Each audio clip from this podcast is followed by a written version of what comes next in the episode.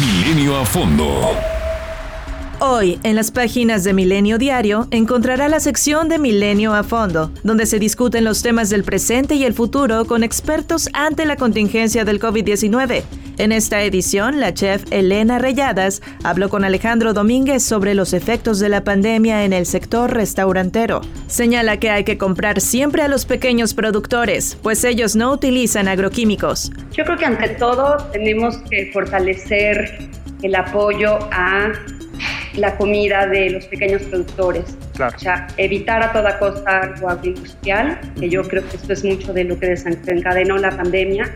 Y nosotros, por ejemplo, como restauranteros y cocineros, apoyar y comprar siempre a los pequeños productores. Sabemos que ellos no usan agroquímicos, no tienen animales afinados, porque yo creo que de ahí viene todo, todo esto. Entonces, si nosotros como cocineros nos apoyamos en ese tipo de productores, nosotros aseguramos a nuestros comensales una, digamos que una base de calidad, además obviamente de las medidas de higiene muy severas que vamos a tener que tener, el tema del distanciamiento, pero creo que el problema de raíz viene de los productos con los que cocinamos.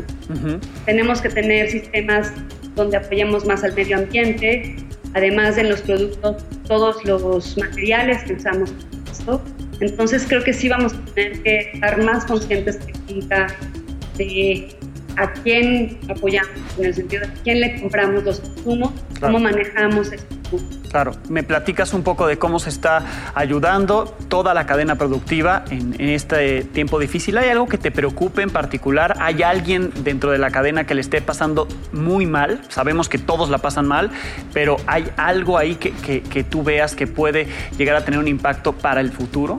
Como dices, todos estamos afectados, de sobremanera los pequeños productores y los campesinos, que de por sí siempre han luchado enormemente por, cultivar y por tratar el campo con respeto, pues ahora creo que va a ser mucho más difícil, que todo se va a encarecer, todo lo que, lo que es lo no industrial. Entonces yo por eso enfatizo tanto en esta instancia de sostener a este pequeño grupo de personas que por sí ya eran eh, casi en peligro de extinción antes de la pandemia, creo que ahora, si no estamos conscientes de eso, van a terminar por desaparecer y eso sí va a ser algo trágico, porque ese es el, origen, el punto total. Claro. Ahora, Elena, tú, eh, de la parte positiva de lo que ha traído el encierro, ¿Qué crees que ha generado la gastronomía? Porque veo mucha gente que sube videos eh, cocinando, veo eh, gente que se está poniendo a cocinar en familia. Además, ¿qué le ves de lo positivo en términos de gastronomía, tanto en México como en el mundo, lo que estamos viviendo?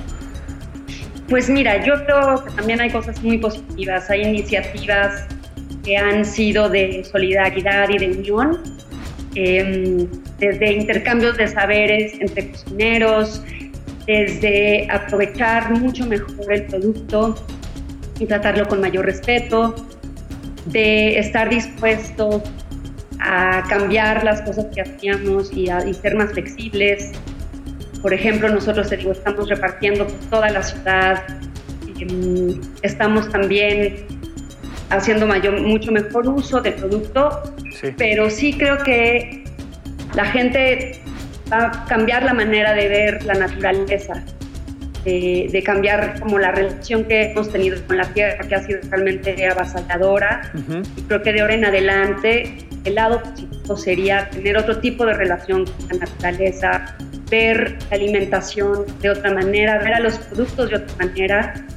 Y creo que eso puede ser como el lado positivo, tener mayor conciencia también ambiental, con los desechables, con con todos los, materiales que usamos.